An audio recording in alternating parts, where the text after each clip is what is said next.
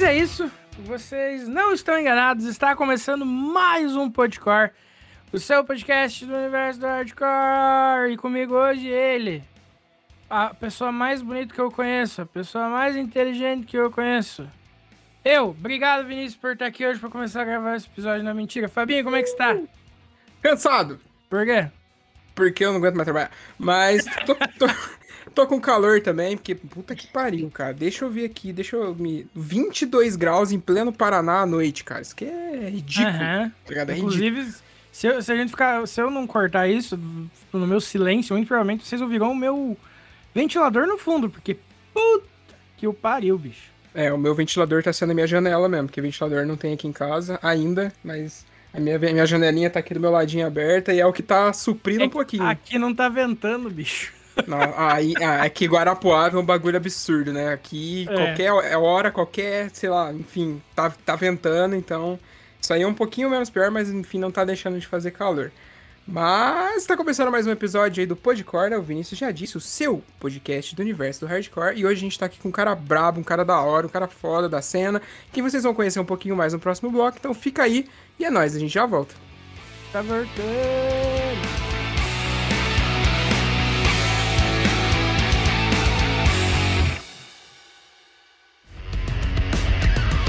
Fala galera, bora conhecer um pouco dos nossos parceiros? A Refuse, que é uma marca lá de Guarulhos em São Paulo, que desde 2017 cola junto com a galera do Underground, agora também cola junto com a galera do Podcore, demorou? E cara, pra vocês ficarem inteirados um pouquinho do que vocês encontram na marca, vocês encontram camisetas, regatas, bermudas, shoulder bags, chaveiros, canecas e, mano, tudo isso que eu falei com uma estampa mais louca que a outra. E claro, com aquele precinho que a gente adora pagar num pano de boa qualidade. Demorou? Caras, vocês encontram os caras no Instagram por Use Refuse, é só jogar na busca que vocês vão encontrar os caras. E claro, no site www.userefuse.com.br e só chegar, comprar, vestir e ficar bonitão, demorou? Cara, não perde tempo que a qualidade é monstra demais. Saca só que tem mais. Vai lá, Vini. Tá procurando a camiseta da sua banda favorita? Ou então uma caneca estilosa, um moletom quentinho? Talvez até vários artigos de decoração para deixar sua casa maneiríssima? Então, o lugar certo para você é o Armazém do Rock, uma loja especializada em rock e artigos geek, além de outras paradas muito fodas. Para conferir o catálogo dos caras, é só colar no arroba Armazém do Rock e solicitar pelo link na bio. E ah, falando que é ouvinte do Podcore, você ganha 5% de desconto na sua compra. Tá esperando aqui quem ainda não foi dar uma olhada, hein? Agora sim, bora pro episódio.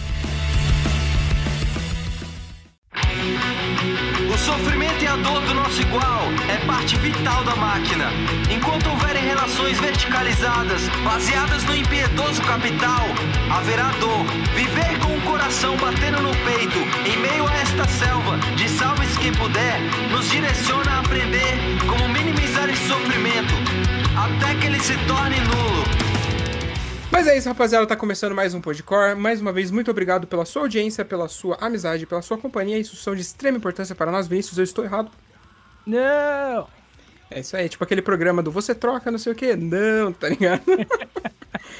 Mas enfim, hoje Ah, a eu gente. acho que o único jeito pra eu trocar a parceria da galera que escuta seria não escutando que estão falando do outro lado uma brincadeira dessa mesmo, porque não troco por nada essa parceria, bicho. É, não tem como, não.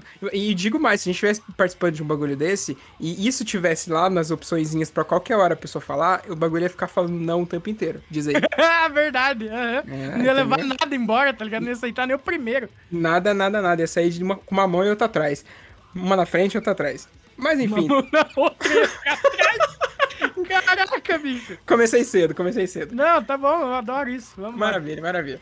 Mas é isso, a gente- hoje a gente tá aqui com um cara foda, como eu disse pra vocês lá no primeiro bloco. Estamos aqui com o Manuel Neto, mais conhecido como Maneco, vocalista do Mais Que Palavras. Cara, muito obrigado por ter topado trocar essa ideia com a gente, por ter vindo aqui, tirado um tempinho do seu tempo. Cara, se apresenta, a casa é sua e vamos começar essa conversa aí.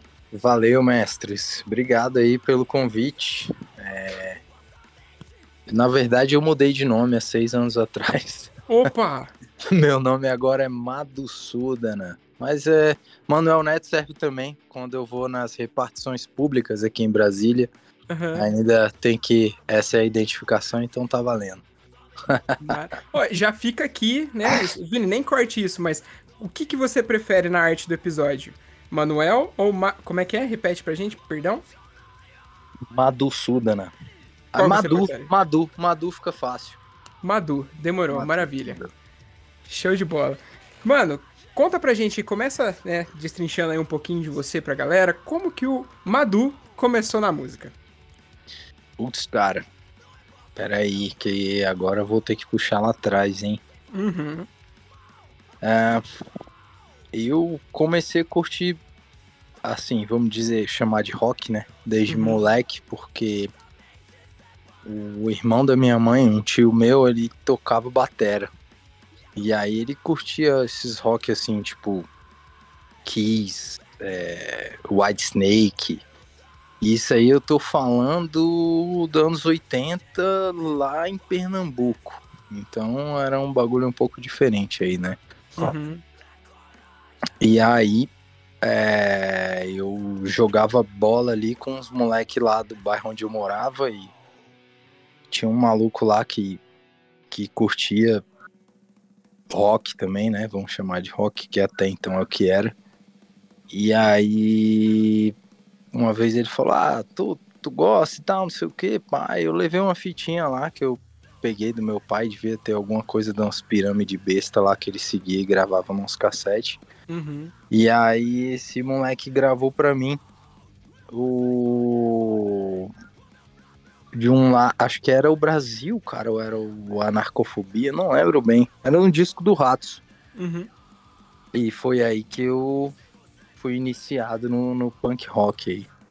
Pode Ou crossover, né? Como Aham. chamavam também. Sim. E, e o lance do, do vocal, assim, de querer estar numa banda, de querer cantar e tudo, quando que começou isso? É, Velho, aí já eu já era um pouco mais velho. é, eu sempre curti tocar, assim, porque minha mãe tocava violão, lembro bem disso, moleque. Então sempre toquei violão, assim, cantava e tal. Mas é, eu acho que isso aí foi ali no, na metade do primeiro grau na escola Uhum. eu via uns moleques que tinham umas bandas assim de punk rock e tal. E aí eu pensei que eu podia ter também.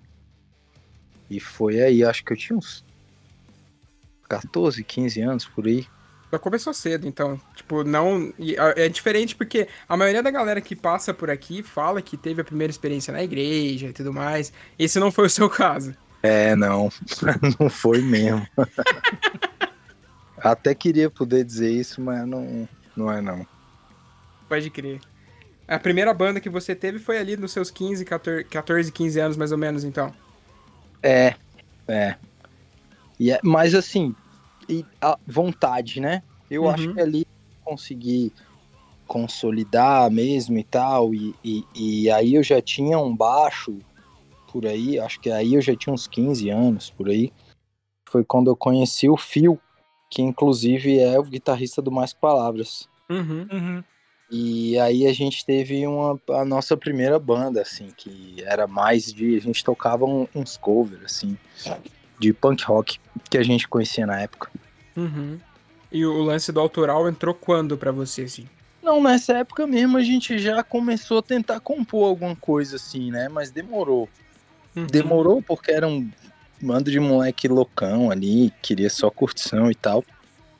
É, mas depois a gente sentiu essa necessidade, né? De, de falar com as nossas próprias palavras. Eu acho que por 96, mais ou menos, a gente fez a primeira banda de hardcore. Inclusive, é, eu e o Fio e outros brothers, a gente fez uma... Acho que foi isso, 96, cara. Uhum. E, tipo, e qual é uma, a, tipo, a, a sua maior influência, tipo, pro teu estilo e tal, de, de- de- na, de cantar e compor e tudo mais? Velho, na época, na época, a gente tinha muito lance do rapcore ali, né? A gente, Uhum. Eu ouvia muito hardcore, é, que eles chamam hoje de hardcore Califórnia, chamava na época, né? Hoje chama de punk rock dali, mas era muito aquelas bandas da Epitaph, o Descendants, o Propagande, Uhum. é, Millencolin, essas coisas. Mas tinha muito lance do rapcore ali, porque era o boom do Rage Against the Machine, né? Uhum. Rage Against the Machine, Body Count. É, então tinha um pouco isso, cara. Eu acho que o, o, o Zac de la Rocha, sem dúvida, foi o cara que mudou na minha cabeça, assim, o lance de como cantar, né? Uhum. Isso aqui. Pode crer. E, tipo, não só o lance de cantar, mas o lance de, tipo, engajar mensagens dentro das músicas, isso também entrou para você a partir do Rage Against the Machine? Com certeza. Assim, eu, eu cresci no meio punk, no meio skate, né? Uhum. Então esse lance da política, é, acho que desde os meus 11, 12 anos, assim, sempre foi muito forte. Eu sempre ouvi muito é, Raça de Porão, Cólera, é, Garotos Podres, é, essas coisas clássicas do, do punk nacional, assim. E, uhum. aqui, e aqui em Brasília, especialmente, tinha uma cena, sempre teve uma cena muito forte, né, cara? Uhum. Tinha o BSBH, Detrito Federal, DFC, é, tinha muita banda com esse teor político, assim, bem engajado. Então eu sempre tive esse lado bem forte. E, tipo, é, é, até legal você citar, já que você tá em Brasília e tudo mais, porque, querendo ou não, você estar num espaço que, que tipo assim, ele obriga, você não obriga, entre aspas, mas ele, ele se faz necessário você ter essa mensagem de, de combate, tá ligado? E vocês estarem aí dentro desse rolê e, tipo, é, conseguindo, tipo, cativar muitas pessoas com a mensagem de vocês, cara. Eu acho isso muito foda, tá ligado? É, na verdade a gente está aqui no Cerrado, que é um estado ocupado pelo estado do, do Brasil. Sim. e é muito louco, cara. Assim, tipo, você vê as bandas daqui, é, numa época ali que você tinha MTV e tal, e, e, algumas coisas, as bandas até conseguiam alguma projeção a nível nacional, né? Uhum. Depois disso ficou muito difícil, né, cara? É, e você vê o lugar onde realmente as coisas acontecem ali, que é. Bom, as outras cidades maiores, que Brasília é uma cidade bem pequena, né, velho? É, uhum. É, até nem moro em Brasília e, e, e enfim. Mas para uma banda daqui conseguir ter um, um alcance, né, tipo, que eu vejo mais ou menos que o Mais Palavras está começando a ter hoje, Putz, é massa, cara, porque aqui tem uma vibe meio que Santo da Casa não faz milagre, saca? Uhum. uhum. Poucas bandas daqui você vê que é, é, é, começaram bem por aqui. Né? As maiorias das bandas que ganharam uma projeção grande foi sempre quando começaram a tocar em outras cidades, infelizmente, né? Uhum. Apesar daqui ter essa balela de que é a capital do rock, pá, né? Por causa uhum. dessas dessas bandas, é, tipo Plebe Hood, Legião Urbana, papapá, que é uma galera assim. Se um dia teve uma vivência ali de rua e tal, foi bem no começo, né? Mas é uma coisa do outro mundo, né? Não é nossa cena, assim, não é o que a gente faz parte e tal. Mas aqui teve muita banda que conseguiu também isso, né, cara? Tipo, é, atingir um, uma molecada, não só no Brasil, como até fora, né? E é uhum. é legal pra caramba de ver isso, independente de onde a banda vem, né? Se a mensagem é massa, isso é legal. E são pessoas legais também. Sim, maneiro. E cara, é, falando um pouquinho sobre espiritualidade agora. É, a gente acompanhando você nas redes e tudo mais, e a gente percebe que você segue, tem uma espiritualidade bem aflorada e tudo mais. É, e que até reflete nas letras, e eu tenho, né? Você vai me dizer isso agora, mas tem a ver também com esse nome que você adotou agora para você, né? Há seis anos, mais ou menos, que é o que você uhum. disse. É, qual que é essa espiritualidade? Como que isso chegou até você? É, assim, eu, eu faço parte do movimento Hare Krishna, né? Como gente, uhum. no, no Ocidente aqui é a termologia que é mais conhecida, assim. Então fica mais fácil da galera se, se situar. Isso chegou para mim, como a maioria da galera do hardcore teve esse contato ali no, no, no finalzinho dos anos 90 ali com o Shelter, né, cara? Uhum. É, eu fui num show, é, o Shelter tocou aqui em Brasília em 97. E aí eu fui num show deles e na entrada do show terminei pegando um livrinho é, que tinha uns, tipo uns, uns monges, meio aprendizes de monge, não sei Uhum. como, como explicar isso da forma certa. É, e aí eu peguei isso, mas isso ficou guardado na minha estante durante muitos anos, assim. Eu fui ler, acho que uns 4 ou 5 anos depois, é, mais por causa do lance do Straight Edge, já assim, que Uhum. terminou fazendo esse, esse paralelo, assim, de ideias, né? E mas na época mesmo que eu fui nesse show, eu era ateu militante, assim, anarquista, nihilista, queria queimar a igreja, não tava muito ligando não, mas de alguma forma foi ali que deu o start, com certeza.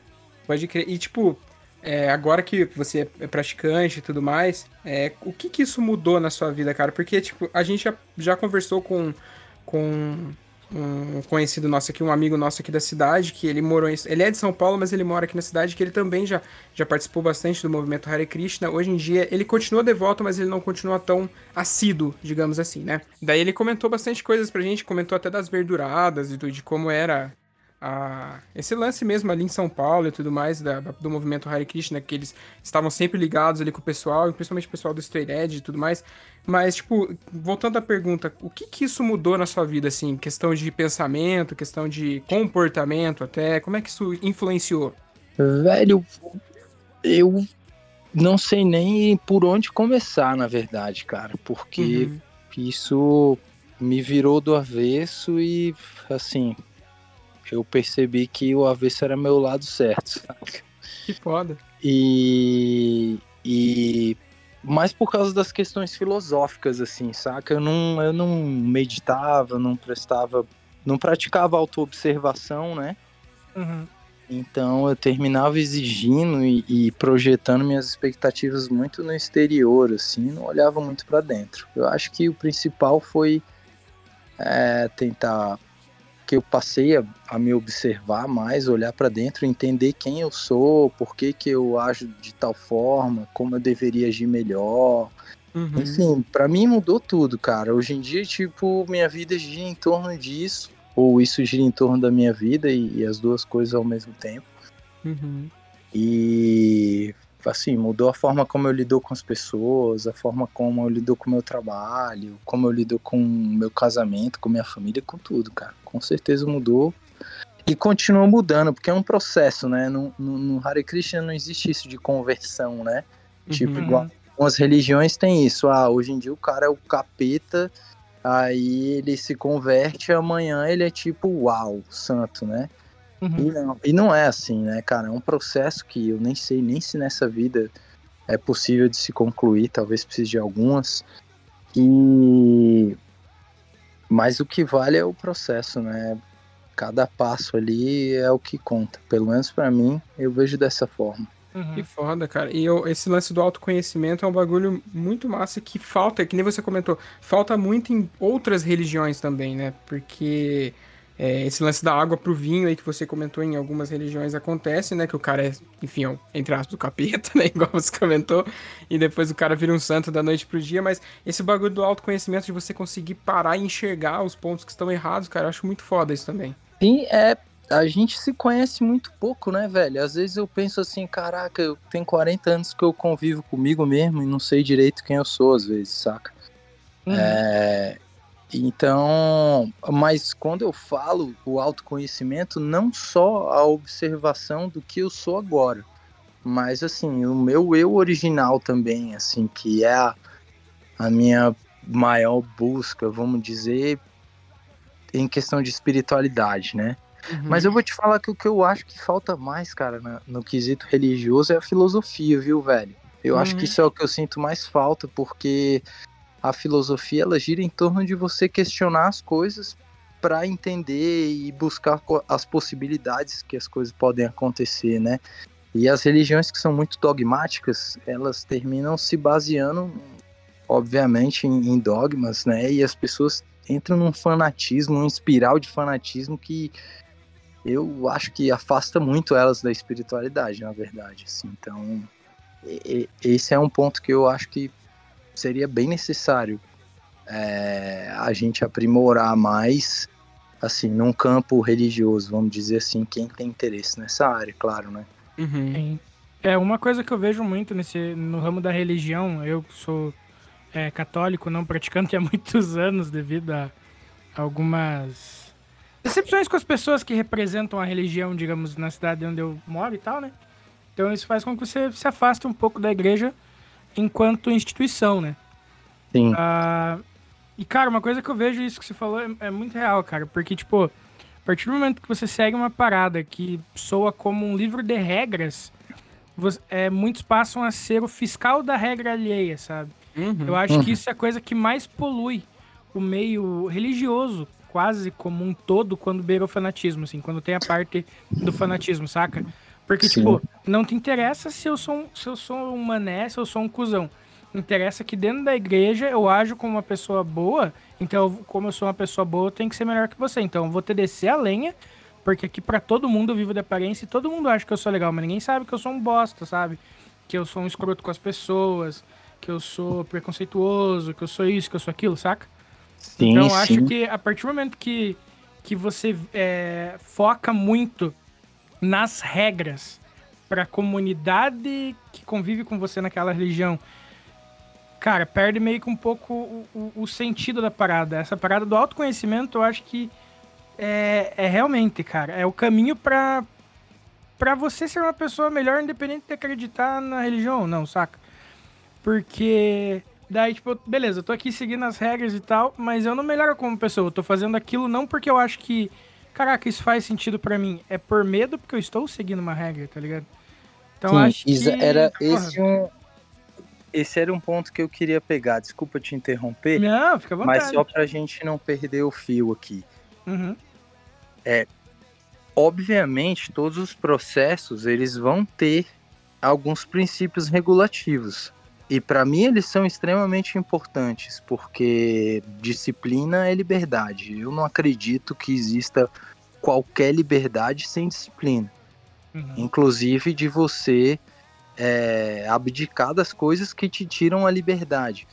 Mas é, esse exatamente é o ponto que você colocou, que é você entender e você optar por adotar esse princípio regulativo, seja ele qual for, e não Uhum. simplesmente tipo assim, é porque infelizmente, cara, nas religiões é, ocidentais e principalmente as de origem judaico-cristão, a gente tem um problema filosófico da educação através do medo e da recompensa. Tem até uma Uhum. letra do Mais Que Palavras que eu falo sobre isso, né? Uhum. Porque isso termina exatamente te desviando de você mesmo, porque você não entende por que você está fazendo ou por que você está deixando de fazer alguma coisa. Você simplesmente faz porque quer a recompensa ou não faz com medo de alguma punição. Uhum. É Só que nesse partindo desse princípio, você não aprendeu, sacou? Você não aprendeu nada.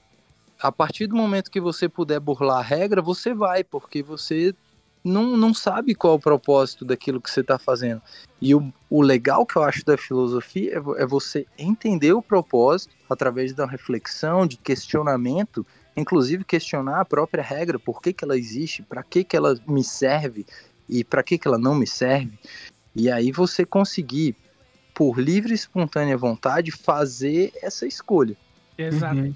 Porque assim, eu parto do pressuposto que, inclusive eu falo isso numa letra no disco novo também, que a liberdade de escolha é o que valida o seu sentimento. Tipo Uhum. assim, se eu sou obrigado a te amar, que valor que tem esse amor? Zero. Sacou? Aham, Se eu sim. sou obrigado a te respeitar, se eu só te respeito porque tá, alguém legislou isso, isso- isso é uma regra, de que, que vale esse respeito? Nada, porque a partir do momento que não existir essa regra, eu não vou te respeitar.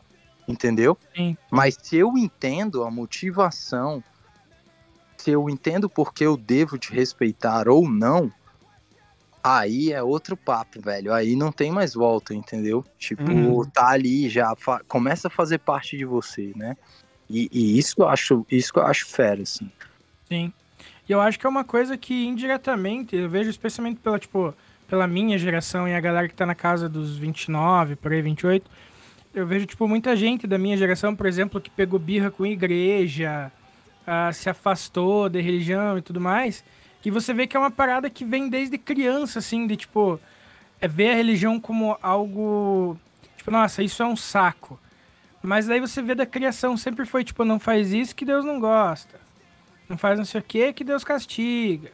Uhum. Então você cria aquela imagem de, de Deus enquanto é, um, um pai vingativo, um pai é, rancoroso e punitivo. Aí chega na hora de um ritual, por exemplo, de uma missa, no caso dos católicos, ah, é porque Deus é amor.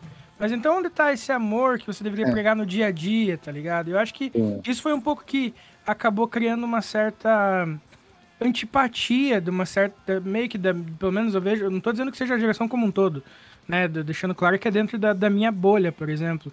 Eu via que muita galera, assim, tipo, não gostava. Tipo, era tipo, mano, pra mim é qualquer coisa isso aqui, tá ligado? Sim, eu, eu, eu vou te dizer que eu vejo dois problemas em relação às ins- às instituições religiosas, assim. Quando, pelo menos falando da minha experiência pessoal, né, não que o mundo seja medido através da minha experiência pessoal, mas, assim, eu me afastei 100% de igrejas e, e, e, e qualquer tipo de relação com espiritualidade quando você começa a estudar história, né? Uhum. você- E você vê que das piores barbaridades da história da humanidade, a religião sempre tá metida ali no meio, saca? É verdade. Então, assim, é, por que que isso aconteceu, né? E aí, quando às vezes você pega alguns livros sagrados e tal, e realmente a conta não fecha, né, cara? Tipo, é o que você falou, é, Deus, assim, eu nem gosto de falar isso muito no meio hardcore porque eu acho invasivo. Eu não acredito que ninguém vai pra um show procurando escutar disso, saca? Uhum. Mas assim, se, a- se você quer saber minha opinião, cara, minha opinião é que a forma como Deus foi apresentado, é, né, pela, pela mentalidade colonial que a gente teve dos jesuítas que trouxeram é, essa religião europeia para cá para o Brasil, porque aqui já existia uma religião antes, antes de- do- dos europeus chegarem, né? Uhum. essa essa essa proposta que eles trouxeram, essa forma como eles apresentaram Deus é completamente injusta. Não faz assim. E inclusive, além de injusta, é uma, é uma conta que não fecha. É como você falou, pô, uma hora fala que Deus é amor, aí na outra hora ele, ele é vingativo, aí na outra hora ele ama todo mundo, aí na outra hora ele. Enfim, é uma conta que não fecha, assim. Por isso que eu acredito que fora da filosofia não tem como a gente ter esse entendimento, entendeu?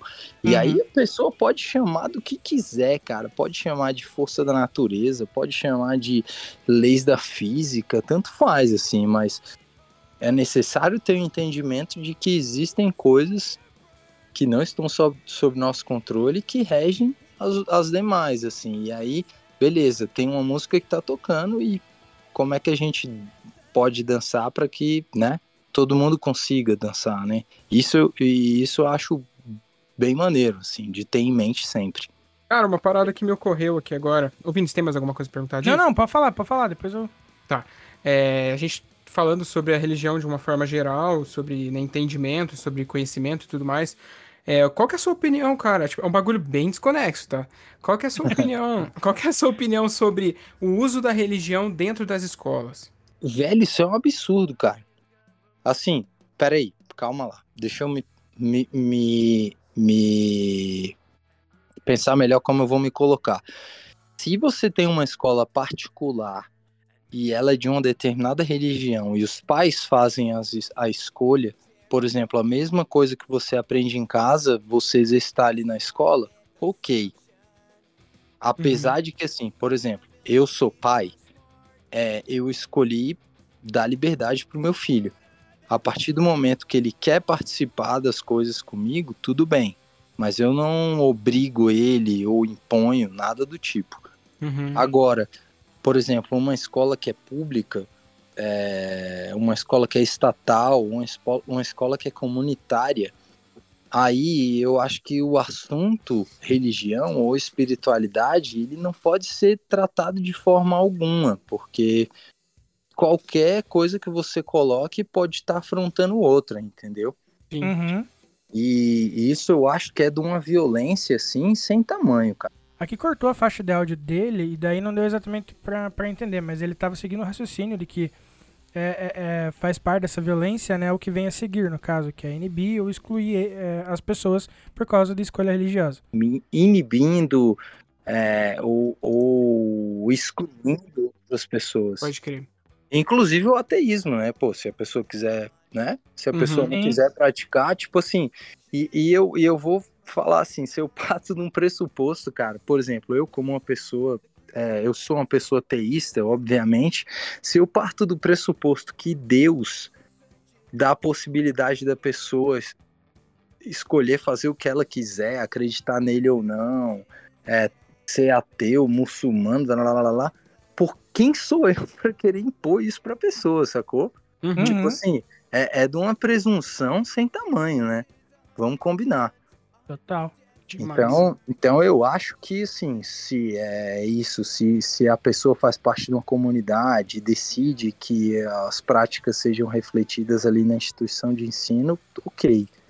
Mesmo assim, ainda é um, um, um tema bem sensível que eu acho que tem que ser uma coisa é, decidida ali ah, mais com o coração do que com a cabeça, saca? Mas em, em, em termos de impor e, e- e querer colocar um acima do outro, eu acho desprezível, velho. E, e- e eu acho que isso, inclusive, afasta as pessoas de- da espiritualidade, que elas possam vir a desenvolver de uma forma saudável, sabe?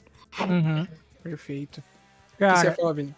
um exemplo foi, foi, cara, na quinta série, foi a única vez na minha vida que eu tive ensino religioso dentro da grade. Isso foi, sei lá, 2000 e...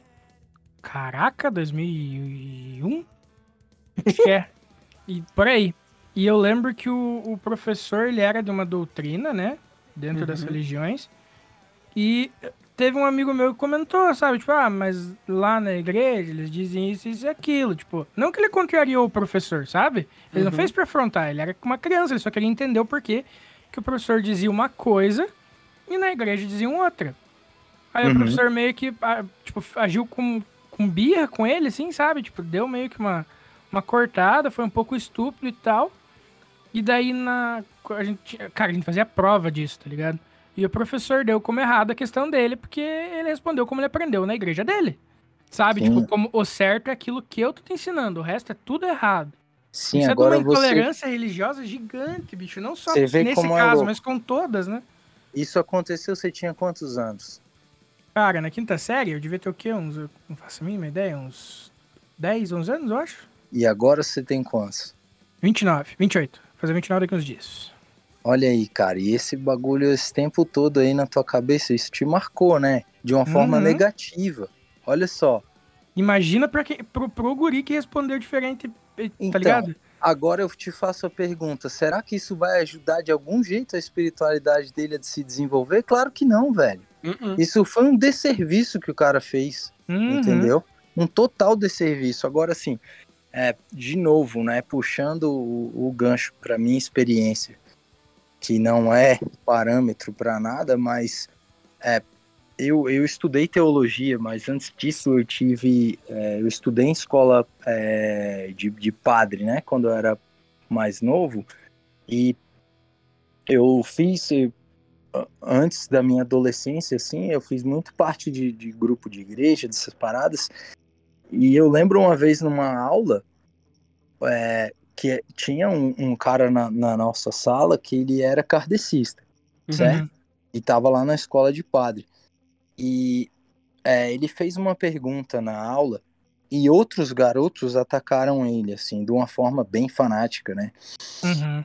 E o professor, cara, que era um, pô, o cara era um padre, ele virou, e, e isso me marcou, eu era muito novo, isso que ele, e ele falou assim, ó, é, a gente não pode ser presunçoso e partir do, do princípio de que Deus, com toda a história da humanidade que você tem, centenas e centenas de anos, com a variedade geográfica imensa de populações e civilizações, que ele vai se, ele vai se apresentar de uma forma e para um determinado grupo étnico, entendeu? Obviamente que não. Ele Uhum. vai se apresentar de, da forma que for conveniente para aquele povo, para aquela época, para aquela situação. E cara, assim, Um padre católico.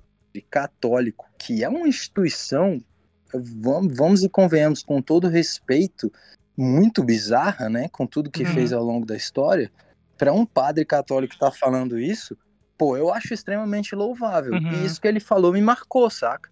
Tipo, isso é uma coisa assim que, por exemplo, é, anos depois, eu vim escutar numa aula o- o- a pessoa que hoje em dia é o meu mestre espiritual falar a mesma coisa. E eu falei assim, cara, tipo, tá- faz total sentido pra mim, saca? Porque às vezes eu me questionava exatamente isso. hein? Então quer dizer que, pô, às vezes você tinha um índio aqui, era uma pessoa completamente pura, vivia de acordo com as leis da natureza, cuidava da terra, cuidava do que tinha que ser feito. E aí, beleza, essa pessoa, porque não conheceu Jesus, vai pro inferno. Pelo amor de Deus, qual a lógica disso? Uhum. né? Uma- é o que você falou no, no, no começo do seu raciocínio ali, é uma conta que não fecha, né, cara? Sim. E aí, com essas contas, realmente, você cria uma aversão muito grande. A espiritualidade é um desserviço, cara. A verdade é essa. E se a gente for entrar ainda nessa loucura desses neopentecostais é, fanático, é, é, gananciosos por poder aí, é, mais uma vez a gente está repetindo erros do passado, né? Uhum.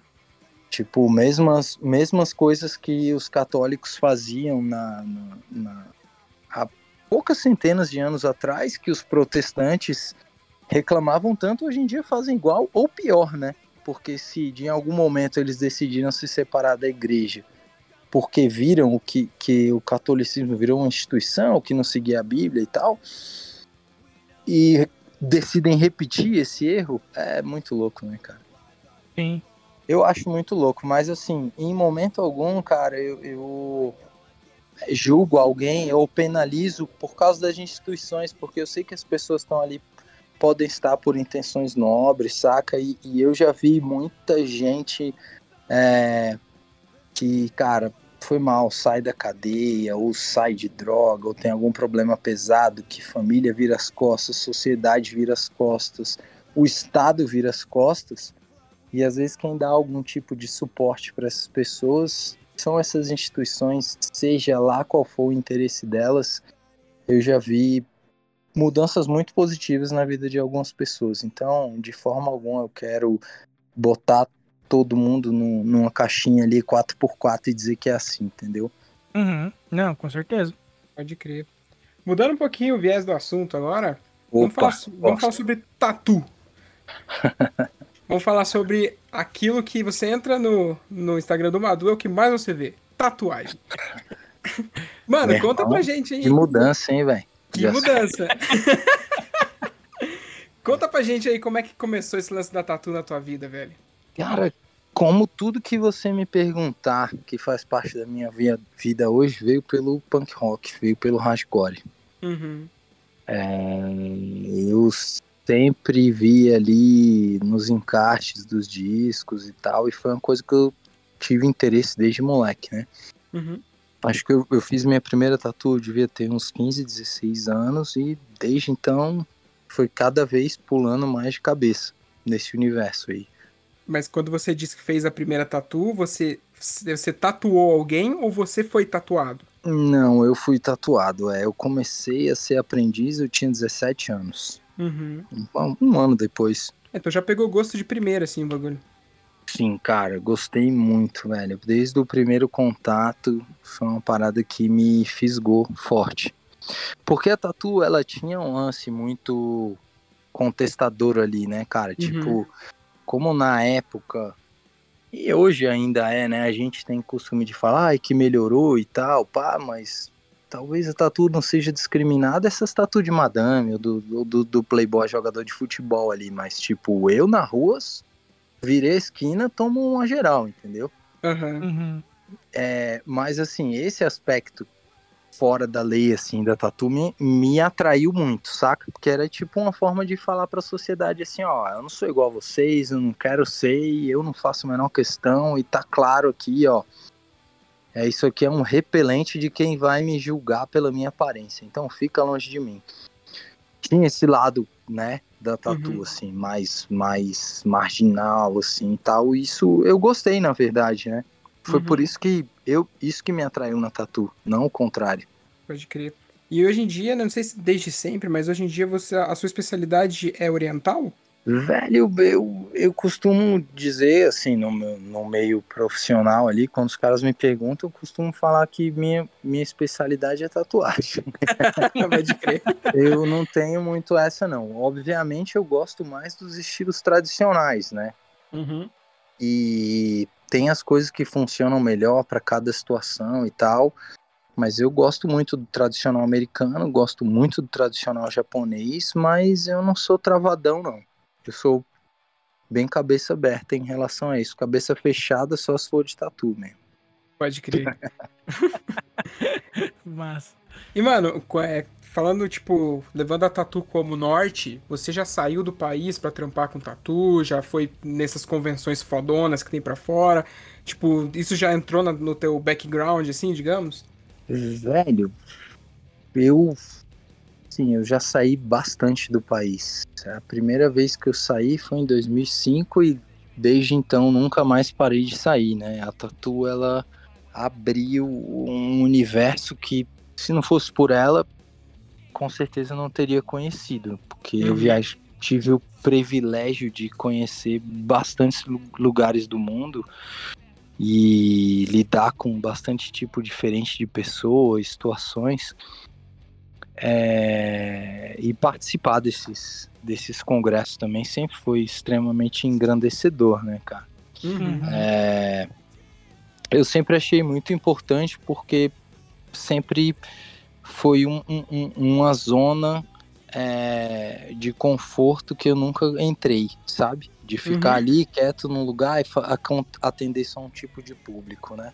Uhum. Às vezes você vai para outro país e, cara, ninguém te conhece e se vai te conhecer, enfim, você tem que seguir como as coisas funcionam ali e essa flexibilização, assim, inclusive que eu continuo praticando, eu nunca parei. Eu acho que sempre abre possibilidades novas, assim, e, e evitam que a gente fique engessado, né? Uhum. E mas assim, eu, eu devo muito a essa cena da tatu também, cara. E, e sempre teve essa conexão forte com hardcore e com punk, assim, né? Uhum. Tipo, a primeira vez que eu fui tatuar na Europa foi quando uma banda que eu tinha antes, o Linha de Frente, a gente fez uma turnê lá. Uhum. E aí eu recebi uns. Quando o pessoal viu que eu ia pra lá, terminaram fazendo contato comigo e tal, pra tatuar lá também.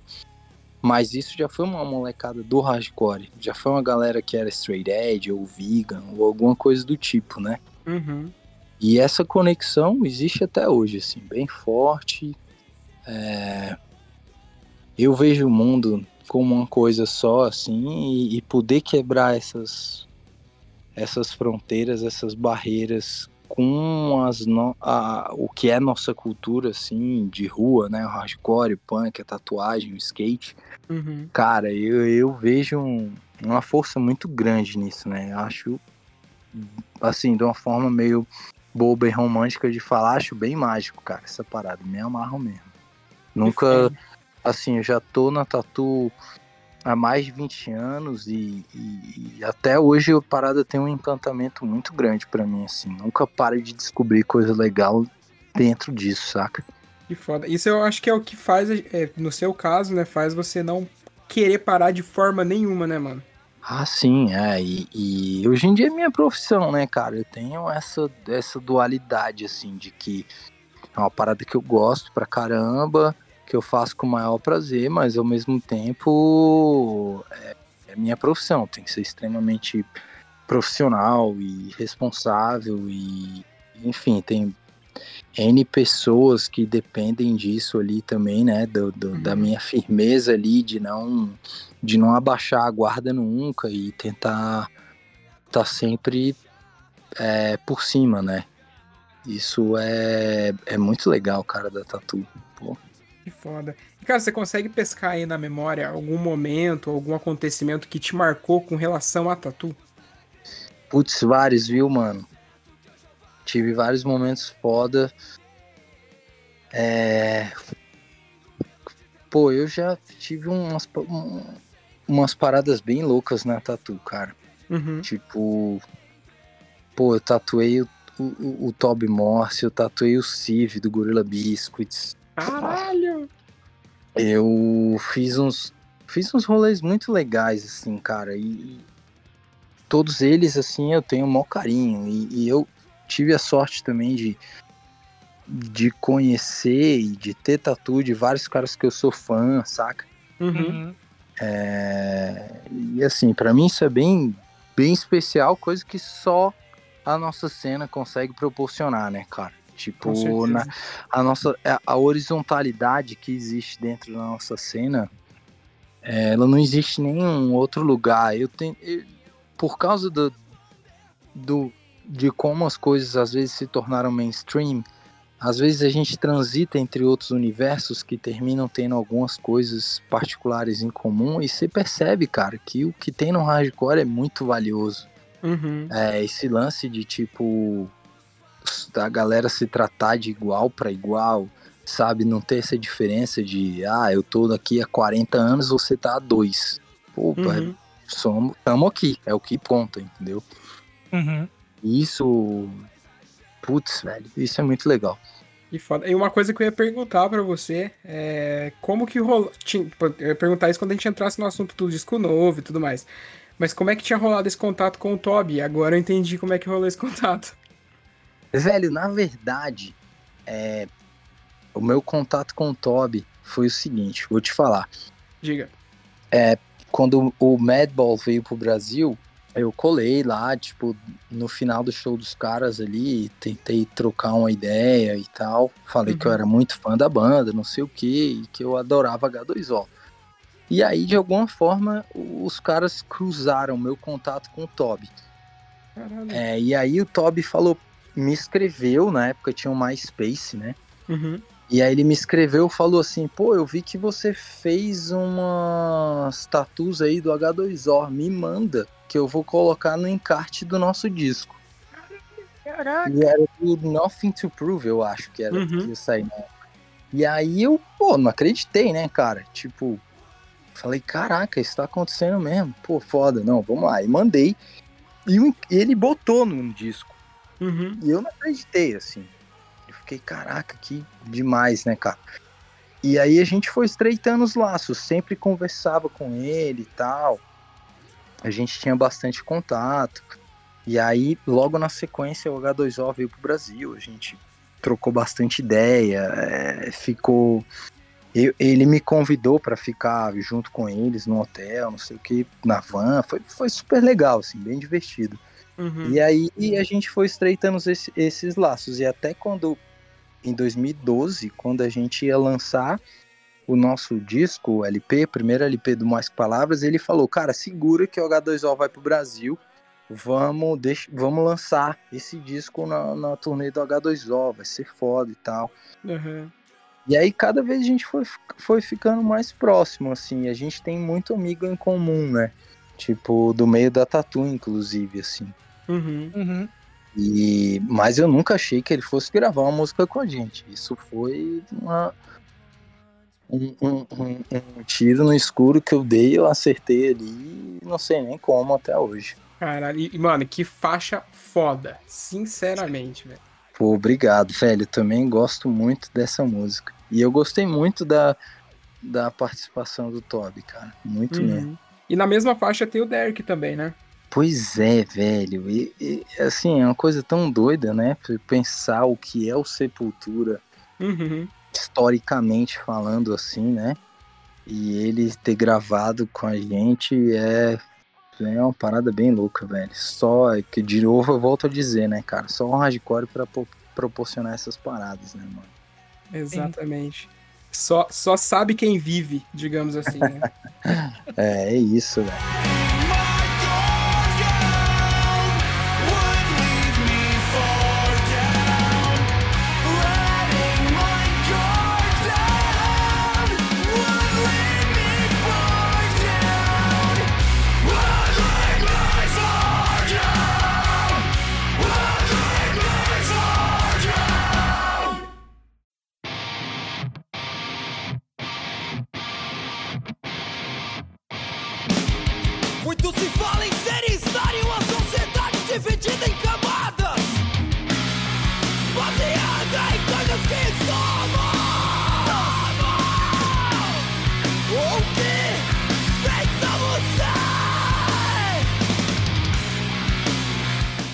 Mas agora chegando naquele bloco onde a gente fala mais sobre o teu trabalho com música, né, e tudo mais, conta pra gente como que começou Mais Que Palavras.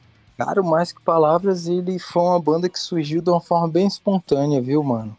Era um grupo de, de brother ali, tipo, bem diferente um do outro. Bem diferente mesmo um do outro, assim, tanto de vivência quanto de estilo de vida, de tudo, cara. E aí, mas tinha alguma coisa que conectava a gente ali, e essa coisa eu acredito que era o hardcore mesmo. Uhum. E, e a gente começou de onda, assim, tipo, ah, bora fazer umas músicas e tal, pá. Não, nunca pensou em, ah, vamos fazer uma banda mesmo e tal. E foi, terminou rolando, assim, bem espontâneo. Aham. Mas vocês já começaram com essa cabeça de tipo, não, vamos se juntar pra fazer o nosso som. Ou, Sim. você- ou começou tipo Sim. como banda de colégio, ah, vamos juntar a galera, começamos a fazer uns cover, pai, depois Hum, encontrar não, uma não, não. identidade. Até porque todo mundo já tinha tido banda, né? Uhum, tipo, no- ali os moleques tudo já tinham tido banda, eu também já tinha tido várias bandas. Eu já tinha tido, pô, banda que fez turnê, gravou disco, fez turnê na Europa, não sei o que, pá. Então a Uhum. gente já tinha essa cabeça assim, mas nada de pensar hum, por- na projeção que hoje em dia teve, né? É Uhum. mais isso que eu digo, assim, não tinha essa pretensão. Ah, isso é massa, né, mano? Quando você já começa focado na parada, você já- a identidade vem muito mais rápido, né?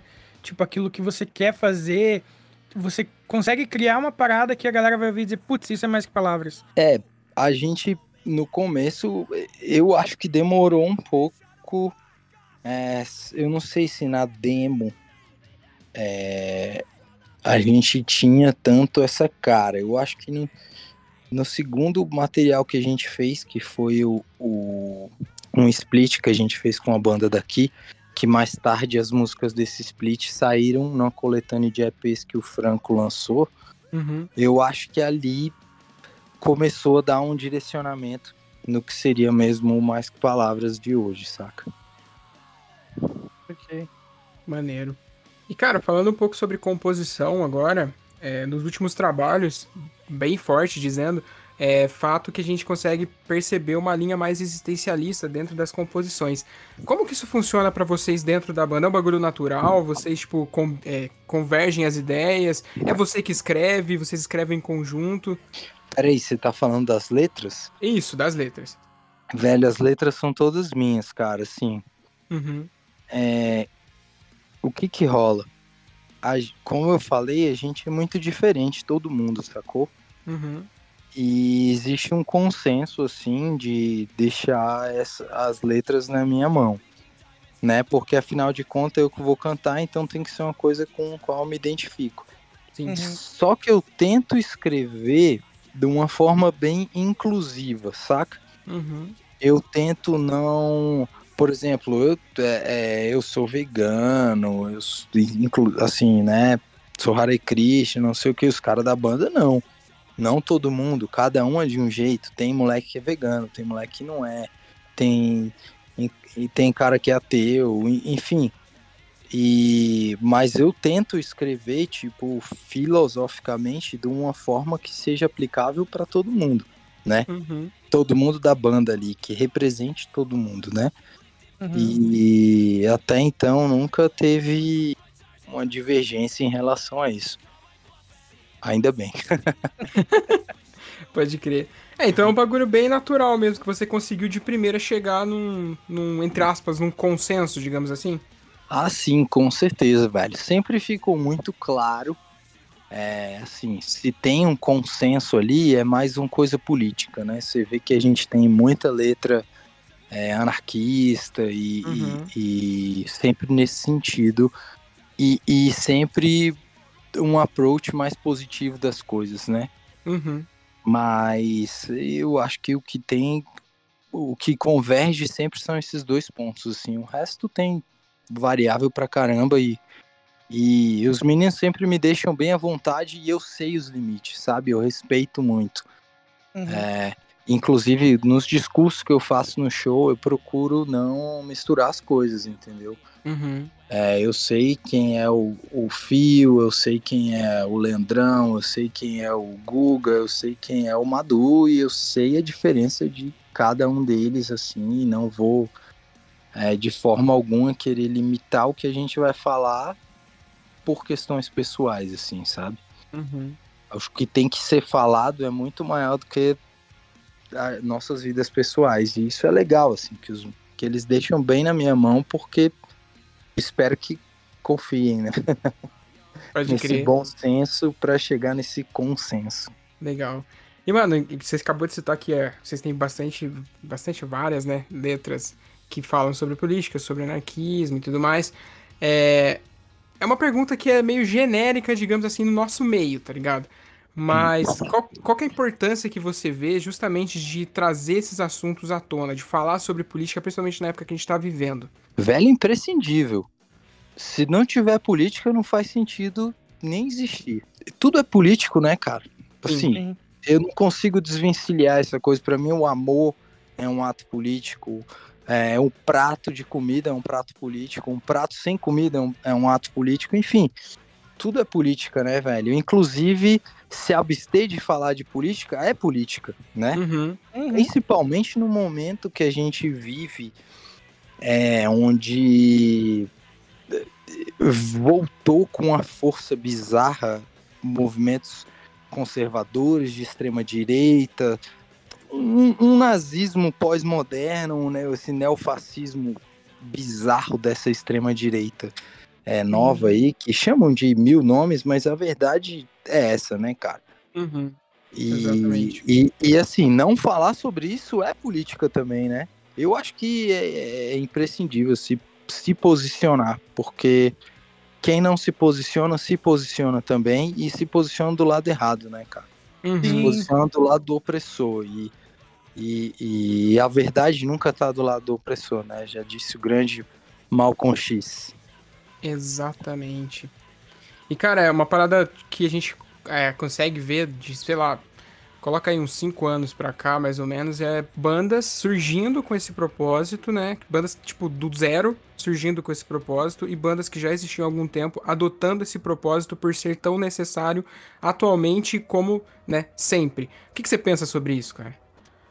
Sim, eu acho isso imprescindível, porque assim, o que que acontece? Se, se você reparar um pouco dentro, eu vou falar do espectro da nossa cena, porque é o, é o que eu tenho um pouco de conhecimento, as outras eu desconheço um pouco, Uhum. conheço muito. É, você pega uns 10, 15 anos atrás, vamos pegar aí, vamos... As bandas principais que a gente tinha ali, é, Dead Fish, Muqueca de Rato, é, tem muita banda, tinha muita banda boa, mas todas elas tinham um contexto político muito forte. Uhum. Eu vejo que a partir de um momento, por algum motivo, é, entrou-se numa onda mais introspectiva. Não sei, ficou um pouco careta, fala sempre de revolução ou de política e papapá. E a gente se afastou um pouco disso, saca? Uhum. E aí você começa a ver uma geração de moleque começando a colar em show que tinha zero de, de conteúdo político, e aí você começa a ver surgindo dentro da nossa cena comportamentos assim que a gente abominava no mundo lá fora e começam a se repetir dentro da nossa cena. E aí, por que, que eu citei o Dead Fish, né? Porque ele, ele ilus- ilustra bem o que eu falo com isso, né? Foi uma banda que entrou numa onda mais introspectiva em relação às letras, que nem todo mundo conseguia entender ali, às vezes, o que o Rodrigo estava falando. Uhum. E você vê no último disco a necessidade que eles tiveram de. Assim, cara, você pega o disco, ele é um apanhado sócio, histórico, geográfico e político melhor do que vários livros da atualidade que eu li, entendeu? Uhum. Uhum. Exato.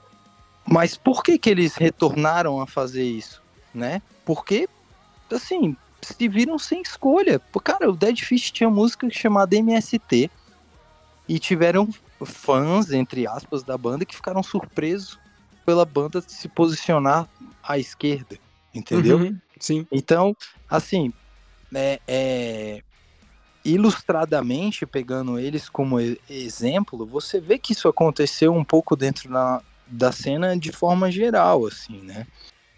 É, sei lá, do começo dos anos 2000 pra cá, assim.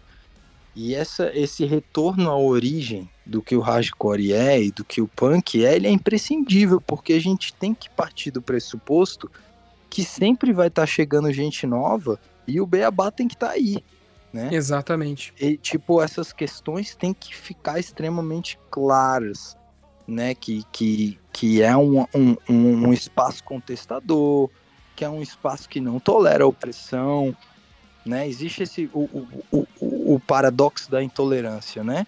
Uhum. que é exatamente não tolerar o que suprime certas existências de grupos que às vezes são chamados de minorias e na maioria das vezes nem são minorias, né? Uhum. Enfim. Então, assim, acho que esse beabá é importante pra caraca, assim, velho. Tipo, ele é imprescindível e não, não, não tem nem razão da nossa cena existir se não for por isso. Exatamente. Ô, Vini, conta aquela história do teu amigo com a música Você. Cara, eu já contei aqui algumas vezes. Eu tenho um amigo, na época do colégio, ele fez uma serenata pra namorada tocando Você do Dead Fish. Meu Deus! Caraca, não entendeu nada, né, mano? Não, entendeu porra nenhuma. Aqui cortou, né? A gente perdeu quase dois minutos de, de conversa. Mas aqui ele seguiu falando das bandas também, tipo, dando, seguindo o mesmo exemplo do Dead Fish lá, né? De ter ser mais aberto na- nas músicas para que as pessoas entendessem. Saca? Tipo, o, o, o, o Gabriel Zander. Assim, eu tô falando de bandas grandes porque fica mais fácil da galera identificar, né? sim. Sim, Ele sim. tem, ele tem isso, ele sempre é, falou das, das coisas de uma forma, por exemplo, com noção de nada, ele falava das coisas de uma forma mais poética. Só que você vê que a partir de um determinado momento com o Zander, ele fala de uma forma direta, nua e crua. Uhum. Ou seja, ele retorna para a origem. Porque provavelmente ele sentiu essa necessidade, né? Vai ver, ele chegou num show e foi afrontado, ou viu alguém que gosta da banda se comportando de determinada forma, enfim. Uhum. Eu acho que esse retorno à origem aí, né? O eterno retorno, né? Uhum. Ele se faz necessário, cara. Num momento assim, foi mal. A gente tá, tá vivendo um tempo que você precisa toda hora explicar o óbvio, né, cara? Sim. toda hora você precisa falar, ô mano, toma vacina pra você não ficar doente. Ô velho, a terra é redonda. Ô velho, pe- pelo amor de Deus, né? A gente tem que explicar o óbvio toda hora, cara. Bizarro. Então tem que. A gente tem que acompanhar isso aí também, né? De alguma forma. Eu não lembro quem foi que falou que no- nos tempos do absurdo, é, reforçar o óbvio é mais do que necessário. Corretíssimo, velho. Corretíssimo. Inclusive, talvez por não reforçar esse óbvio, por isso surgiram algumas bizarrices no nosso meio, né? Exato. Uhum. Entendeu? Porque talvez a gente. Talvez não, a gente falhou como comunidade, né? Em algum Total. momento. Porque você vê, tipo, reaça no nosso meio. Uhum. Tipo, uma vez, cara, num show do Mais Que Palavras, eu falei alguma coisa de política e o moleque. Um, um moleque gritou lá do meio da galera: Ah, mas a esquerda também não sei o que, papapá. Dava pra ver que era um cara reaça, né? E eu falei assim: irmão, chega aí, toma aqui o microfone, fala aí o que, que você quer falar. E o cara não tinha nada pra falar, ele sabia que ele ia ser hostilizado se ele falasse o que ele pensa lá, porque era um cara reacionário. Só que eu fiquei pensando, velho, em qual momento é, esse cara sentiu que essa postura extremamente opressora seria bem-vindo num lugar que é libertário. Exato. Tipo, em qual ponto a gente falhou que isso não ficou claro? Porque a gente falhou, isso é certo. Mas qual foi o ponto, né? Uhum. E aí, meu irmão, isso aí a gente vai ter que ficar um tempão analisando. Mas a melhor forma de corrigir isso aí é trazendo de volta para a origem, né, velho? Deixando tudo claro. Uhum. Exatamente. É, sempre que dá algum problema, a gente tem que voltar lá atrás, não tem o que fazer, tá ligado? Sim, velho. Não Com certeza. É, quanto mais a gente se, se afasta do propósito inicial da gente, a gente mais corre risco a esse tipo de situação acontecer, né, velho? Uhum. Então, é sempre bom ter esses lembretes é, num post-it bem fluorescente na nossa frente ali, né? Uhum, exatamente. Mano, vamos falar um pouquinho sobre o Dual, que, né, pra quem não ouviu ainda e tá ouvindo esse episódio, por favor, é, termina esse episódio aqui, vai lá no Spotify, continua no Spotify, enfim, no seu agregador, enfim, de música, e escuta o Dual, porque o Dual tá incrível. E falando sobre ele agora, Madu, conta pra gente um pouco do processo de como foi a gravação, principalmente, né, porque vocês provavelmente gravaram ele todo na pandemia e tudo mais, não sei se foi à distância, enfim, conta pra gente um pouco desse processo aí. Sim, é, é, a gente compôs ele até o último segundo antes de começar a pandemia. E foi impressionante que a gente terminou de fazer a última música, pum, estourou a pandemia. Cara, E aí a gente, velho, como que a gente vai ensaiar agora? Porque não tinha como ensaiar, a gente tinha. ca- Cada ensaio a gente estava fazendo uma, duas músicas ali, compondo questão musical, né? As letras já estavam Uhum. todas prontas, é, mas normalmente eu só encaixo as letras é, depois, nos ensaios ali e tal. E aí a gente se viu num, num- preso num tempo e falou, cara, não vamos perder tempo, sacou? Senão a gente cai no ostracismo, perde a vibe, perde a energia que tá envolvida ali no processo, a revolta, seja lá qual for a energia que tá motivando cada um. Então bora gravar assim mesmo. E foi, e foi assim, cara, tipo, sem ensaio, sem nada. Cada um entrou ali, é, gravou. Primeiro a gente fez uma pré-produção, assim, gravou tudo no beat. E cada Uhum. um foi ensaiando sozinho em casa. Na sequência, é, eu encaixei as letras todas numa pré. E depois a gente já gravou valendo. Cada um sozinho de novo também. Foi um- assim, foi um processo que só funcionou porque a gente teve uma ajuda incrível do, do Pedroca, que é um brotherzaço aqui, que ele é dono de um estúdio, chama 1234 Records. uhum. Ele já tinha produzido um disco nosso antes disso, gravado, então ele conhecia bem o nosso, nosso modus operandi ali e fez com que fosse possível, porque quando eu paro para pensar em como foi, eu fico pensando, cara, como que a gente conseguiu ter aquela vibe, cada um no seu canto, um bagulho meio doido assim, velho. Era muita vontade mesmo, viu? Uhum. Que massa. É, eu acho que todo mundo que gravou, produziu, enfim, coisas na pandemia, é porque a vontade era um bagulho que tava, tipo, extrapolando, né, cara?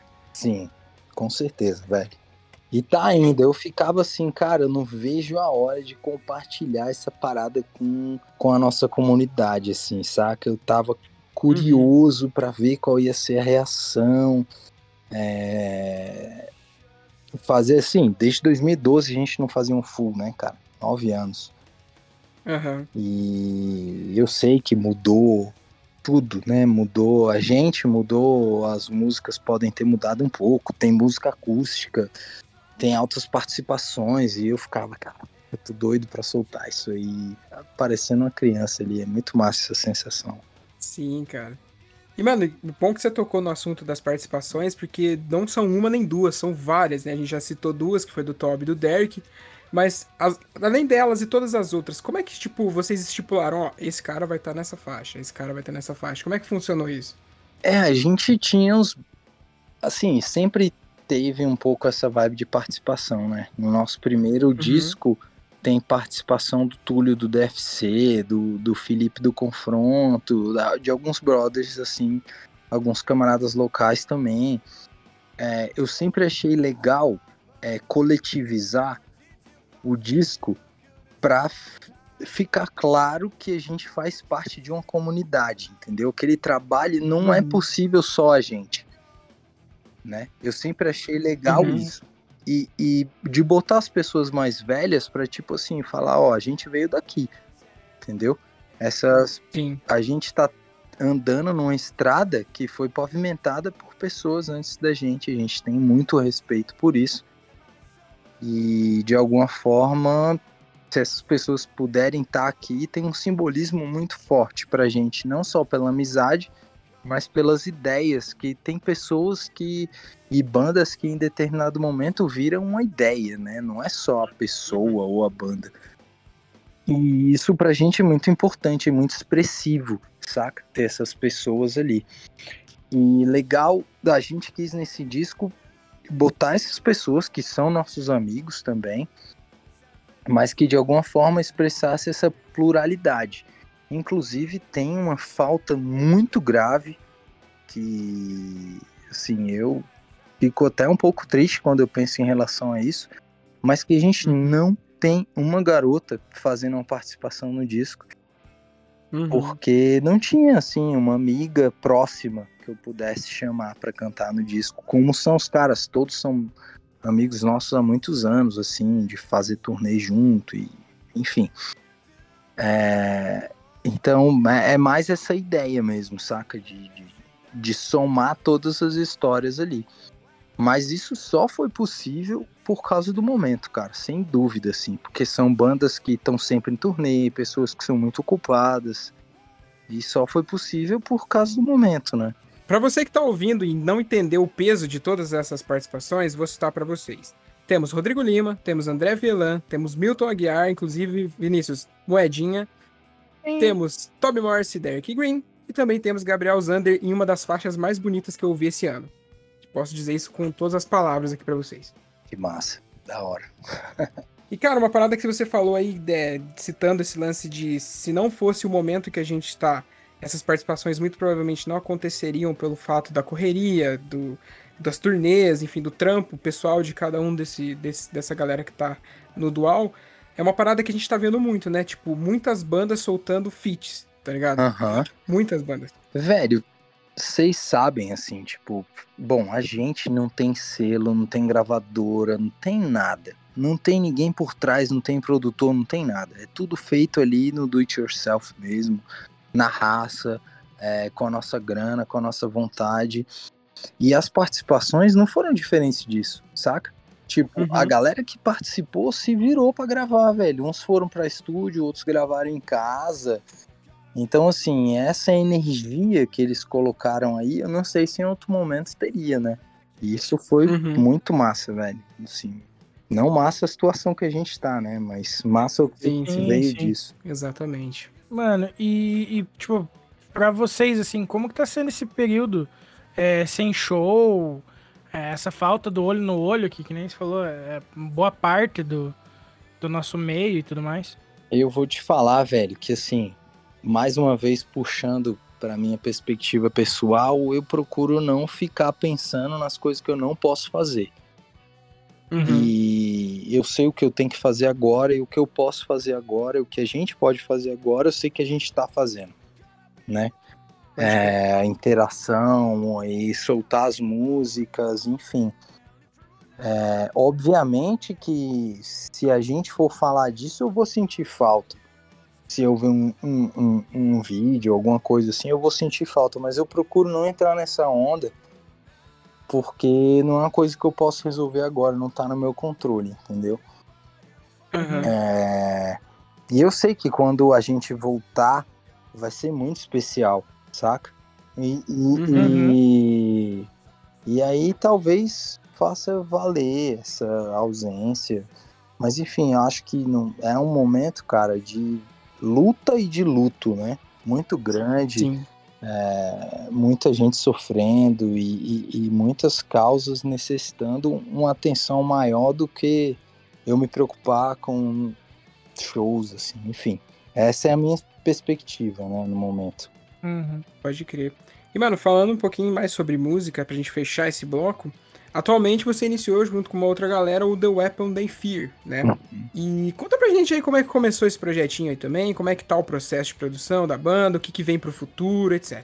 Na verdade, The Weapon They Fear é um, é um projeto antigo, ele só se consolidou agora, né? Ah. Mas é um projeto antigo que eu tenho. Eu, eu tive esse start junto com o Dudu, que ele já era do Lesto, era do Deceivers É, e a gente sempre quis ter uma banda stray edge, metalzão, assim, tipo aqueles metal europeu anos 90, bem political. Uhum. E a gente terminou é, achando uns brother que toparam produzir um- umas músicas e a gente gravou sete músicas. Legal. Vai sair um EPzão aí, tipo, com todos esses sons, né? Por enquanto a gente só lançou um single. É, logo, acho que agora, esse mês, sai um, um lyric vídeo também. E. Mas é isso, assim, é mais um projeto, né? Tem caras. Cada, cada um tem seu projeto ali, né? Uhum. O Dudu agora tem uma banda de, de- chamada Nosso Fim. O Batera toca no DFC. O baixista tem outra banda também. Projeto lá dele chama Agamenon Project. Enfim, Uhum. é, cada um tem a sua parada. Esse foi um- uma coisa que a gente sentia necessidade de fazer. Que não é um som que rola muito mais assim. E principalmente a questão das letras, cara. Tipo, é, são umas letras bem, bem extremas, assim, bem brutas. Não tem nada a ver com mais palavras. Uhum. O meu vocal também tem nada a ver com o que eu faço no Mais Que Palavras. É em inglês, né? A banda também. Sim. Porque ela tem a, a finalidade, assim, também de manter é, acesa a chama, não só aqui, né? Mas em Uhum. em todos, todos os lugares onde a galera porventura possa entender as letras. E o pessoal topou dar um, um- um- suporte pra gente, estão dando um suporte excelente, né, cara? Uhum. O Elinho, o Fábio, os meninos ali, pô, muito legal. Massa. Uma coisa que eu esqueci de perguntar: o Dual vai sair em material físico ou vocês vão deixar só no digital mesmo? Velho, a gente pretende rodar ele, mas no momento a gente não tem a, a- a previsão ou quer bater o martelo sobre isso, porque o- a gente quer rodar em LP, em vinil, só Uhum. que com esse dólar tá completamente inviável e, e como não vai ter show nem tão cedo, tipo, fazer os discos pra gente ter que ficar fazendo corre de vender pelo correio no momento é complicado, assim. Todo Pode mundo, os caras da banda, tudo mais velho, um é professor, outro é casado, outro tem filho, aí complica um pouquinho de fazer esse corre. Mas por enquanto tá, vai ficar só no online mesmo. A gente pretende, quando voltar a tocar, prensar, né? Se possível em vinil. É a nossa pretensão aí. Maravilha, estou aguardando ansiosamente. Que fique claro.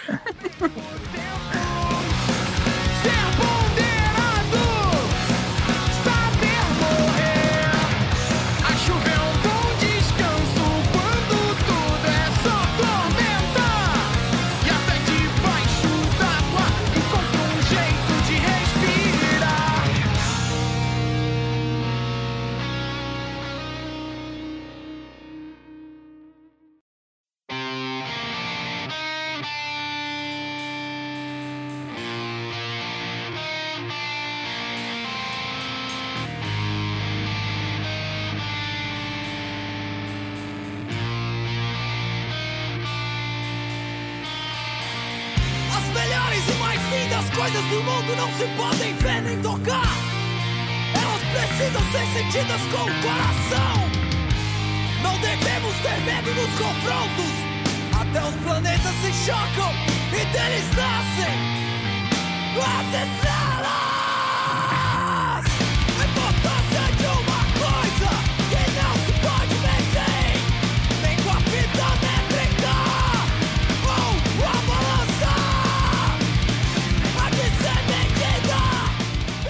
Então, cara, agora que a gente já conversou um pouquinho sobre o Madu, já conversamos um pouquinho também sobre o Mais Que Palavras, sobre o The Weapon Day Fear, a gente vai fazer aquela perguntinha que a gente faz para todo mundo que passa aqui pelo Podcore, que é qual a sua opinião sobre o underground atual? Velho, sinceramente, eu nem sei se eu, se eu posso emitir uma opinião, porque eu fico numa bolha ali muito reservada ao hardcore e punk, né? Uhum. Então, do underground eu vou ficar devendo uma opinião, não tenho não. Eu sei que tá rolando muita banda boa, assim, eu vejo muita banda de metal é, com letras excelentes, assim, né? Eu vejo principalmente que eu vi recentemente Nervosa e, e- e outras bandas de umas meninas também, sensacional. Uhum. Mas de resto eu vou ficar devendo uma opinião aí pra não falar sobre o que eu não sei. Tá, então vamos reformular a pergunta, já que você Tá. citou sobre o hardcore punk. Qual a sua opinião sobre o hardcore punk atual? Cara, o hardcore, ele é. Ele. Pra mim, falar do hardcore é difícil porque eu sempre vou puxar a sardinha pro nosso lado, né? Eu sou romântico, apaixonado por essa parada. E eu acho que ele é uma montanha russa, que sobe e desce toda hora, de público, de qualidade, de ideias, enfim. No momento, né, vamos deixar registrado aqui 2021, tô vendo muita coisa foda, muita banda boa, muita postura absurdamente necessária e, e excelentes é, músicas, produções e letras, assim. Uhum. Acho que a gente está num momento bom. Quando a gente puder voltar a, a ter a outra parte da nossa cena, que é, se não a principal, né? Uhum. Que é a interação ali. Essa interação da gente, ela é coração da parada, né? Aí que a gente vai saber mesmo se, se a gente tá indo bem como cena. Maravilha. Cara, então, acredito que agora nós chegamos no momento de indicação, estou certo, Fabinho? Olha, se você tá certo, eu acho que você tá certo, então é isso, chegamos lá. Então agora é aquele momento maravilhoso onde a gente vai, né, indicar alguma coisinha aí que a gente ouviu, que a gente assistiu, que a gente leu, que a gente jogou, enfim, qualquer qualquer qualquer coisa vale e quantas quiser. Mano, se quiser começar, fique à vontade. Começar aí, por favor, faço questão. Então, quer começar, Vini? Tá, bora lá. Vai lá. Cara, eu vou começar com, com um filme que eu assisti ontem, que eu entrei no, no, no- no- no Prime e tal, e eu vi que agora tem Yesterday no Prime. E é um Olha. filme muito divertido de se assistir. Não sei se vocês sabem do que se trata, se vocês já assistiram ou não. É aquele filme que faz, é, entre aspas, sátira com Beatles, né? Não é uma sátira. É que, tipo, acontece um apagão no mundo Isso, isso, e isso. de isso. repente nin- Beatles nunca existiu. Ele vai, saca? Uhum. Mas esse cara lembra de todas as músicas e por sorte ele sabe tocar todas as músicas. Enfim, e daí a história se desenvolve a partir disso, dele mostrando, tocando, tipo, rodinha de violão com os amigos, ele toca Yesterday e a galera chora, tipo, caraca, que música linda essa sua, porque ele é músico, né? Tenta vir com música também. E tipo, nossa, você tem que gravar essa música muito bonita. Falou, gente, isso aqui é Beatles. Isso é quem? Para de ser modesto. Nossa, tua música é muito boa, não sei o que, tá ligado? Enfim, super indico esse filme, tem umas puta reviravolta, é engraçado pra caramba. E, sei lá, não, não espere um drama, porque não é, é uma comédia. E- mas é muito bom, cara, eu, eu super indico. E no fim das contas, tem, tipo, uma, um- uma puta, entre aspas, lição de vida que. Bem, eu não vou, não vou dar spoiler, deixa quieto. Mas tem lá pro final. Ah, cara, podcast eu tenho ouvido um. Cara, minha memória é uma desgraça. Eu abri no Spotify do, do, do computador aqui e não apareceu. Que é. Achei. Teorias da Conspiração. Adoro. É, é o nome do, do podcast. Você conhece? Conheço. Cara, eu descobri esses dias e daí eu já maratonei alguns episódios aqui. Porque assim, eles dão a história que aconteceu e depois eles abordam as teorias em volta, né? Que a galera faz em Uhum. volta. Eu acho sensacional isso, cara. Tem a parte histórica e a parte que a galera começa a viajar na maionese. Então, pra mim, isso é simplesmente sensacional. Ah, de banda, Ways Away é uma banda que eu não sei se eu definiria como pop punk, pop punk. Mas eles são, sei lá, um post-hardcore melódico? Existe isso? Não sei, eu sou péssimo com nomenclatura. Eu acho que post-hardcore melódico Mas- não, mas post-hardcore. Eu acho. Ó, na, na build deles do Spotify diz que eles. é, que eles tocam um pouco de melodic post-hardcore. Ah, então existe mesmo, eu que sou um cabeçudo. Não, não, ou os caras também não sabem definir o que eles fazem, entendeu? É Ou eles tão- estão inventando agora, tá ligado? É, tipo, super válido também. Aham. Enfim, dá uma olhada neles, especialmente no álbum Ways Away. Eles têm uns singles, souls e tal, mas ouçam o álbum inteiro. Tipo, na ordenzinha que tá no álbum, que é, é muito gostosinho de ouvir. Uhum. Ah, e Broadside, mano. Que é uma, uma banda bem pop punkzeira mesmo. né? Essa é full pop punk. E ela veio nos relacionados. Se eu não me engano, ela tava. Pra mim, né? Ela veio nos relacionados do The First Rock Band from Mars. Então, eu tava ali, eu fui dar uma olhada e acabei curtindo, tá ligado? Uhum. Então, acho que as minhas indicações de hoje são essas. Maravilha. Então, acho que eu já vou trazer só a banda só, maluco. Eu vou trazer aqui uma banda que chama Âncora, que eu descobri esses dias atrás, que é bem boa, e deixar o EPzinho deles que chama A Verdade em Cada Um de Nós, que tem cinco faixas, mano, sei lá, velho. Tá ligado aquela música que você ouve a primeira vez e você fica, meu Deus, sabe? Não é Uhum. pesado, não é pesado, é um bagulho bem tranquilo de ouvir, tá ligado? Tem uns berrinhos aqui e ali, mas não é uma coisa, tipo, pesadona. É, indicar também o Distance do Boys of Fall, que foi citado no nosso último Clube do Disco, que é maravilhoso também. Não conhecia a banda, fiquei conhecendo com esse disco e me apaixonei pelo som da banda. Indicar o, o primeiro full do American Football, que, né, motivos, né, não, não faltam. Enfim, maravilhoso. E também vim indicar o Sobre Prédios, que derrubei tentando salvar o dia, parte 2, que você indicou, e eu estou ouvindo ele esporadicamente, porque é muito legalzinho de ouvir, cara. Cara, ele é Disse- maravilhoso, bicho. Disse isso no Clube do Disco e continuo reafirmando aqui pra vocês. Enfim, essas são as minhas. Madu, sua vez. Nossa, velho, que responsa, mano. Vamos lá. É, já que vocês falaram de filme aí que tá acessível, tem um filme que eu assisti até tem um, um tempo, não é tão novo assim, mas é recente no Netflix. Muito legal, cara, chamada Moxie.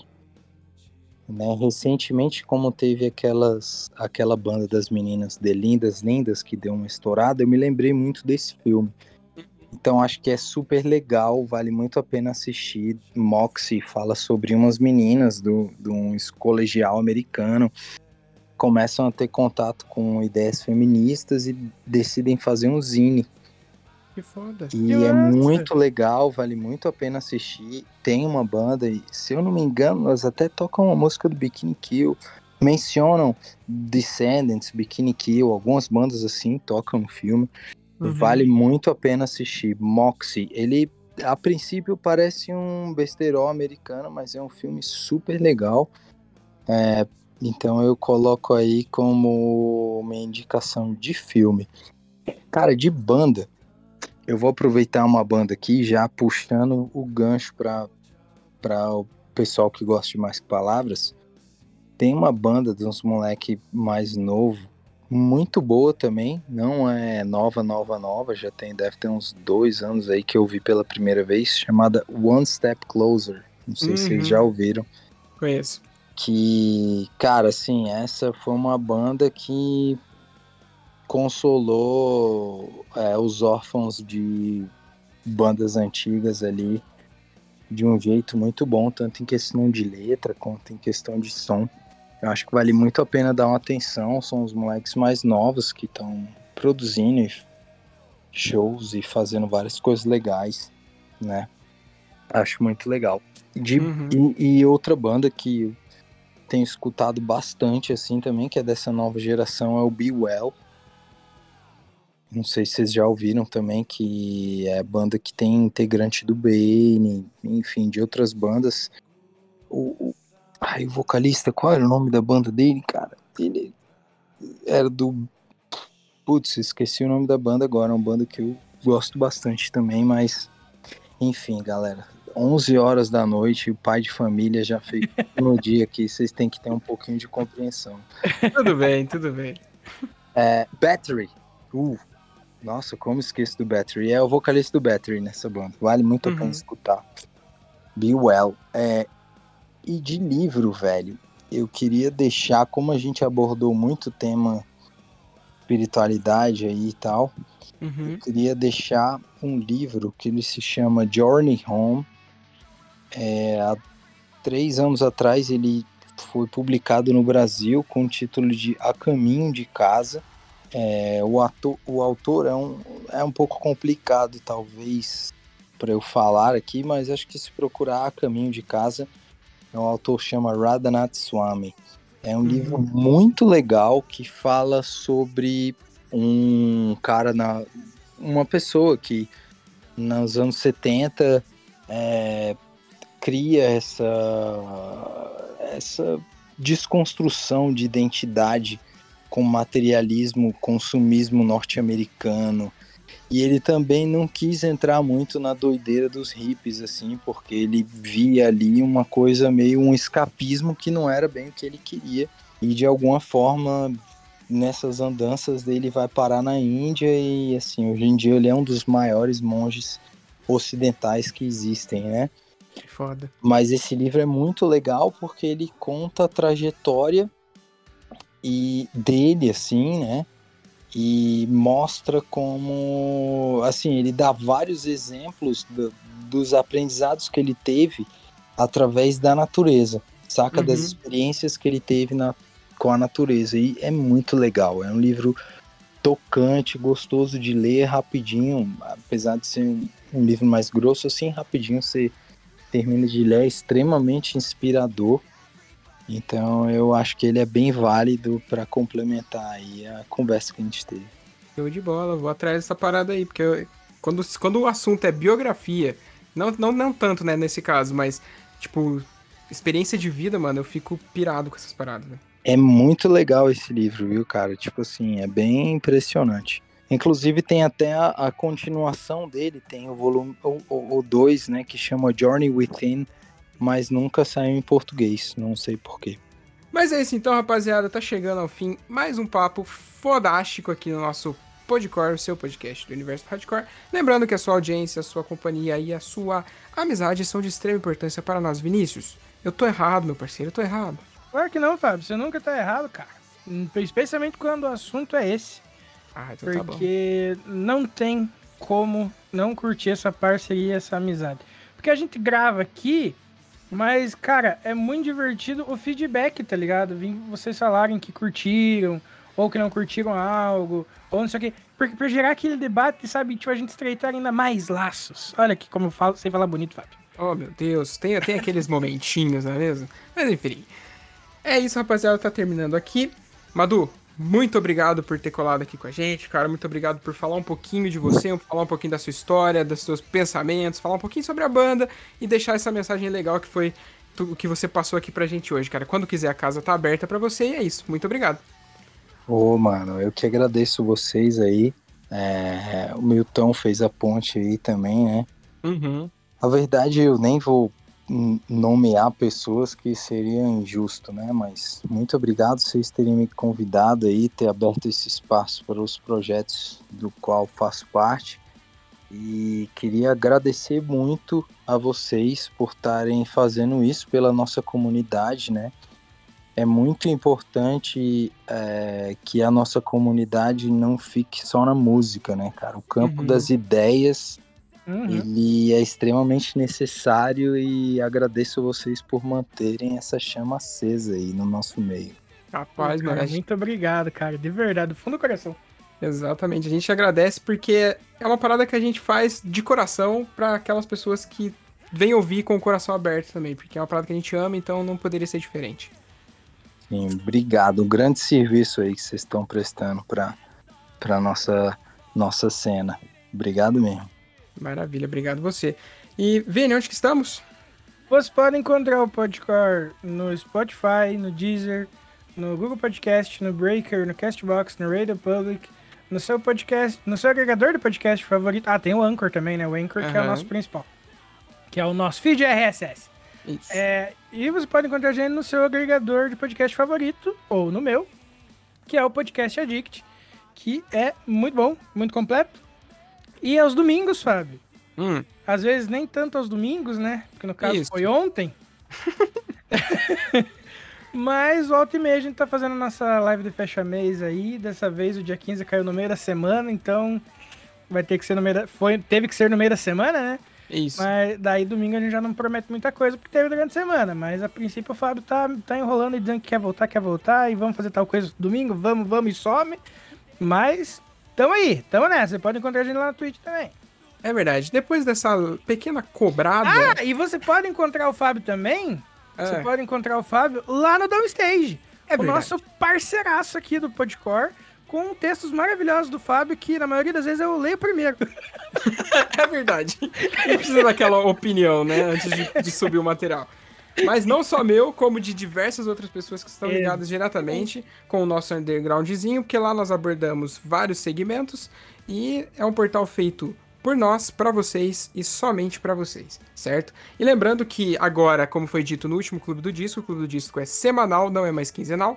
Então, terça-feira tem Clube do Disco com algum convidado aí que não vai ser revelado, porque diferente do episódio que sai de quinta-feira, a gente não revela o convidado que vai estar ali com a gente no Clube do Disco. Enfim, Exato. se cuidem, até terça-feira, é isso, tchau, tchau. Até porque na altura dessa gravação eu já nem sabia quem era. Beijo! Tudo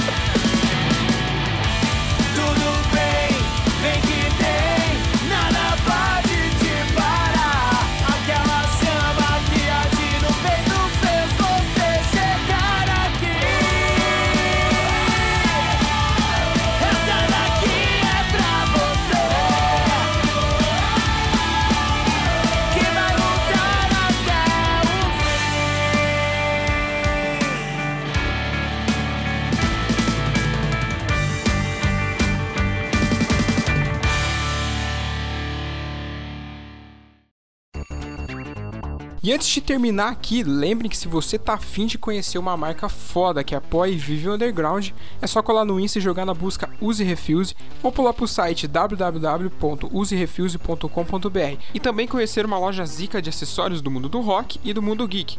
Cola lá no arroba Armazém do Rock que é sucesso demais. Perde tempo não, falou!